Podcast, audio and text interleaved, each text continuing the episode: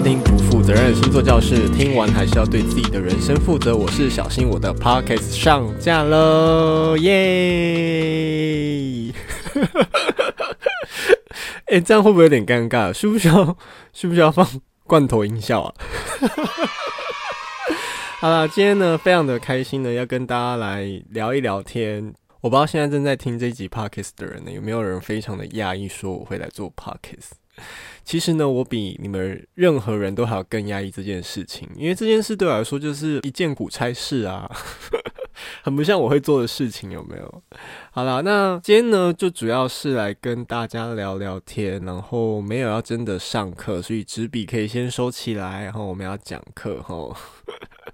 啊，那其实我这边跟大家解释一下，到底什么原因呢，让我好像脑袋撞到般的要来做 Podcast。最主要的原因是想要端正身边朋友他们的风气了，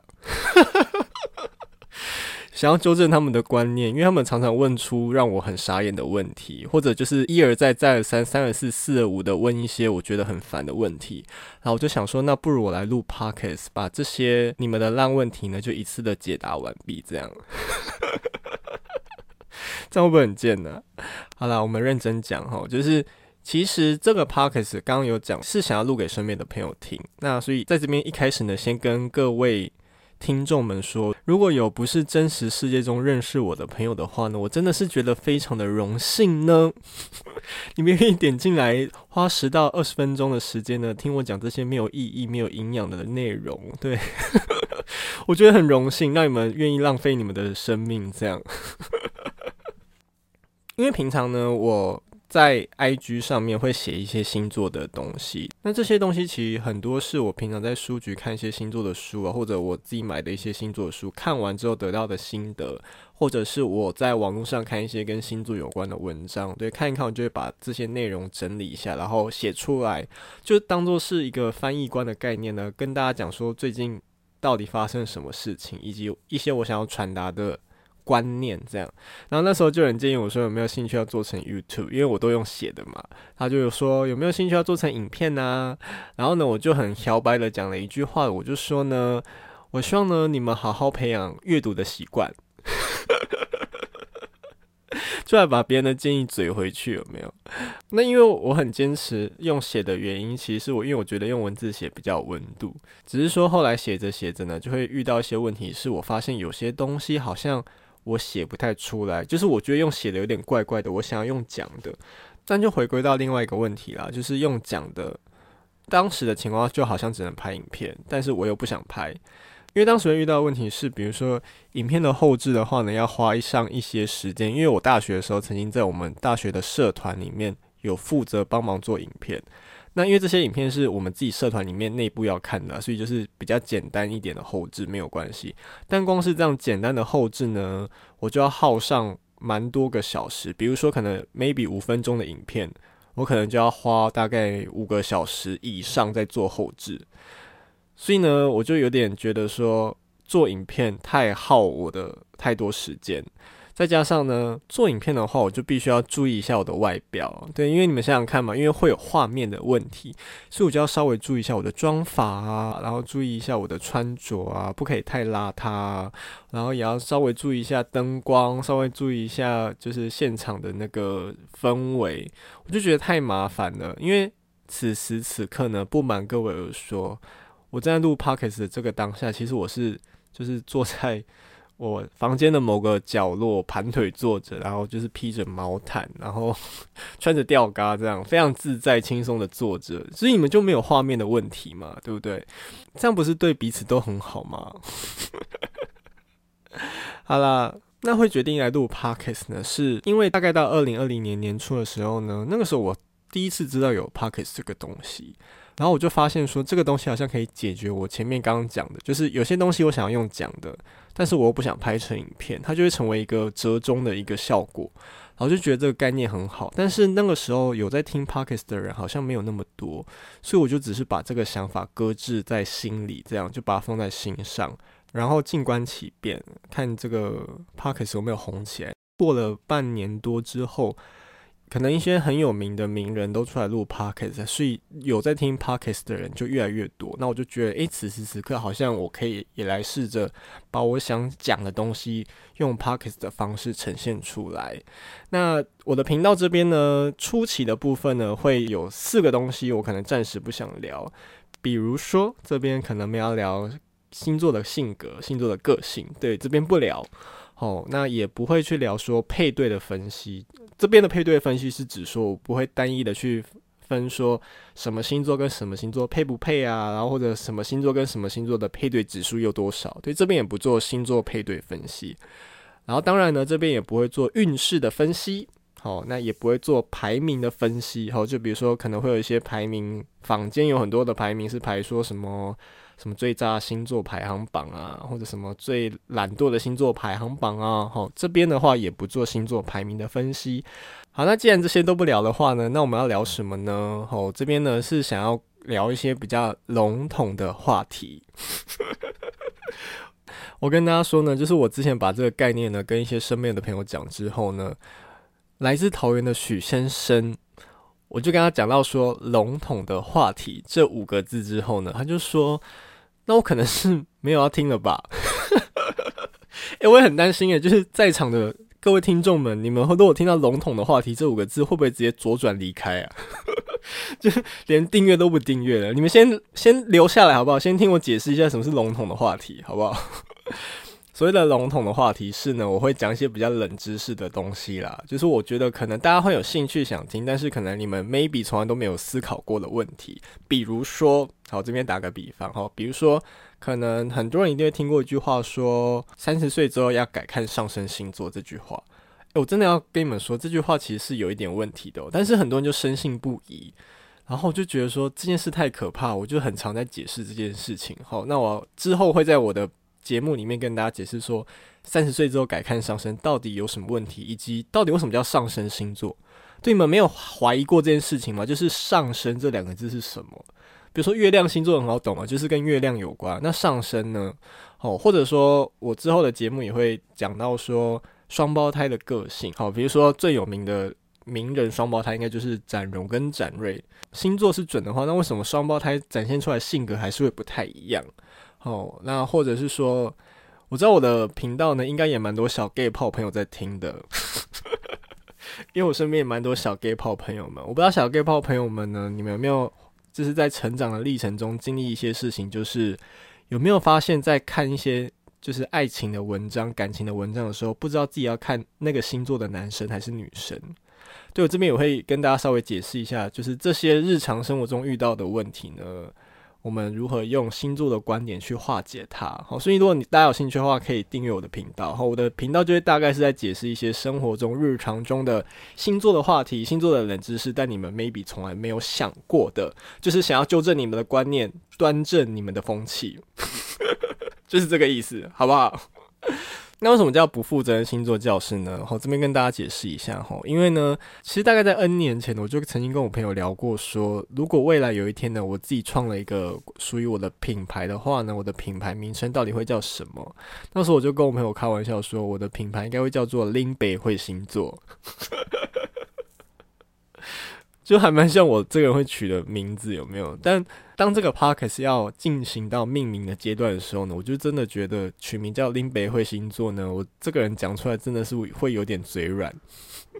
所以我就把这个想法稍微搁置在心里，看看有没有比较其他更好的名字。那大概在两三年前，我曾经在我私人的脸书里面，就找朋友来玩那个星座的快问快答，然后呢，那时候只做了三集就没有做喽。我那时候只做了天蝎、射手、摩羯，然后就后面就半途而废，对，就是后面就没有再做其他级数了。好，那那个时候呢，星座快问快答呢，就是找自己身边的朋友来玩嘛，然后就是问一些题目之后，然后快速问完，然后就在一题一题分析说，诶，为什么刚刚会回答那样的答案？然后呢，那个时候因为是找自己身边的朋友，所以我就会很担心说。就是看的观众里面会任意引用我们谈话间的资讯，我还特地在那个内文的地方写说，这是不负责任的星座快问快答，请大家不要任意引用谈话间的资讯。然后我就想起了这件事情，然后我就觉得说，那我就把这个概念沿用到现在，所以呢，我的频道就决定取名叫做不负责任星座教室，对，然后下一句就是听完还是要对自己的人生负责，有没有非常的谢责的一个频道呢？然后呢，那时候我还把这个概念呢跟就是我身边的朋友讲说，可能频道名称就叫不负责任星座教室吧，然后就把一些理由跟他讲，然后也是一样，来自桃园的许先生呢，他也是回我说，我觉得你就干脆取名叫社后不理星座教室啊。我是觉得好像也是蛮符合我的风格的啦，但我还是觉得讲出来有点嘴软，所以就打消这个念头。我觉得我们还是叫不负责任星座教师好了，大家应该也会听得比较开心吧，讲出来也比较不会奇怪嘛，对不对？好，那其实呢。不瞒各位说呢，在录 Podcast 的过程当中，也是有遇到蛮多的障碍的哦。比如说呢，因为我的麦克风收音不像是专业麦克风那么好，再加上环境，就是很多专业的 Podcast 是在专业的录音室里面录，但是我就是在我家，所以就很容易收到一些奇怪的声音，比如说摩托车骑经过的声音啊。对，就是我房间外面马路骑摩托车骑经过的声音就会被录下来，或者是远方救护车的声音。对，因为我之前在测试的时候就发现，诶，这些声音收音好像还蛮明灵，然后就会全部都被收进去这样。或者比如说我录一录有没有，就是我在思考接下来讲什么的时候呢，我就会开始发出奇怪的呻吟声。比如说我就会开始，诶，嗯。哦，对，就是这些声音就被我录进去。然后呢，虽然说可以靠后置剪掉没有错，但是在剪的时候呢，我就会发现一个问题，就是前面的句子跟后面的句子，只要那个音量或者情绪稍微有一点点不一样的时候，那个剪出来的结果就会很明显，就是那个剪接感觉很重。所以我在想说，如果之后我真的正式在录的时候，如果剪完之后听起来非常的不自然，我可能就会保留这些呻吟的声音吧。就可能就会成为我 podcast 的另外一个特色，然后你们就稍微忍耐一下，就当做是我的个人风格，好不好？这一集是因为聊天的关系，所以我会录比较长。那之后的每一集冷知识呢，会控制在大概五到十分钟吧。好因为我相信你们也是没有那个耐心听二十分钟、三十分钟，甚至一个小时的上升星座是什么？哈，我没有说错吧？好，所以我希望每一集是可以尽量简短、精简的方式，说不定五分钟都不到我就讲完，也有可能。哦，我不知道啦，反正就之后录了再说。哈，那我不确定会不会好笑。因为呢，这个是我有点害怕的地方，因为我一旦认真起来，就会有一点严肃，然后我就很担心说会不会讲得不够好笑。那如果不够好笑的话，反正你们就听就对啦。怎样吗？有意见吗？然后也有可能会爆粗口，但爆粗口你们应该比较不介意吧？对不对？好啦，那这一集主要是测试的成分居多，想要放上那个频道，然后听听看说讲话的声音、讲话的速度。讲话的音量这样 O 不 OK？因为我以前在大学的时候曾经被亏过，说我好像很适合做不要露脸的工作，就说好像他们觉得说我的声音还蛮好听的，然后看到脸就会有点扣分这样。我真的觉得真是交到一群损友诶。虽然这些损友们应该也此时此刻正在听这个节目哈，所以你们应该知道我在说谁。那之后的话呢，初期会大概做十集的冷知识。那结束之后，我不确定会不会做长期。应该说，我一开始就没有打算做长期啊，就是我只想讲完我想讲的内容之后呢，后面有不错的题材或者有新的想法，我才会再上来录。因为我不想为了录 Podcast 而录，我不想要硬要去讲一些可能我没有兴趣讲的东西，所以十集之后就会。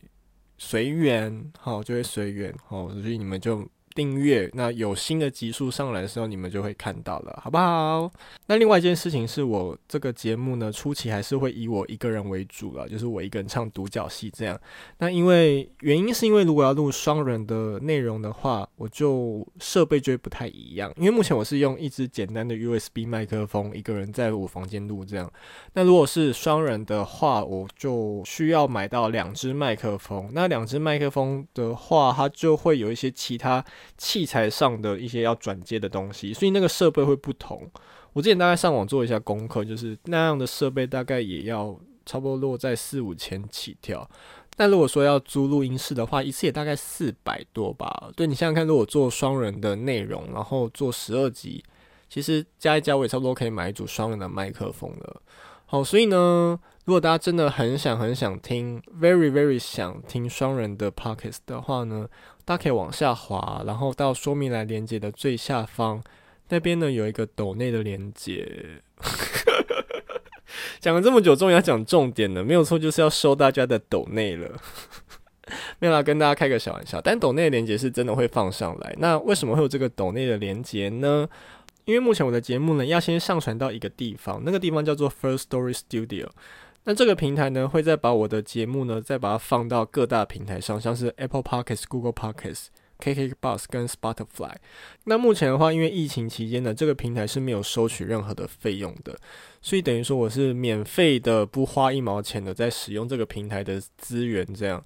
所以呢，我看到这个平台它有设计一个抖内的功能的时候，我就觉得说可以来试试看，因为它的抖内的所有的收入的百分之二十，它这个平台会抽去当做它的服务费。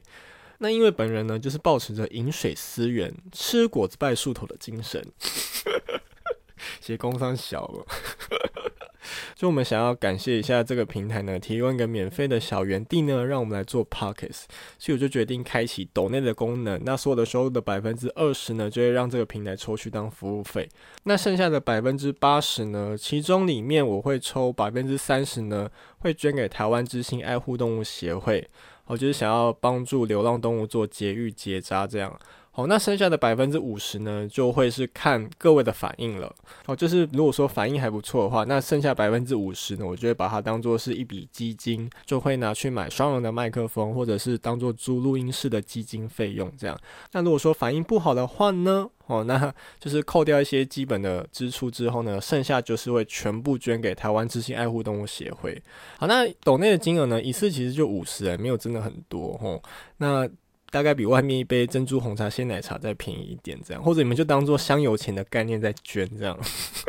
就听完一集两集，然后就投个香油钱，对，就这种感觉。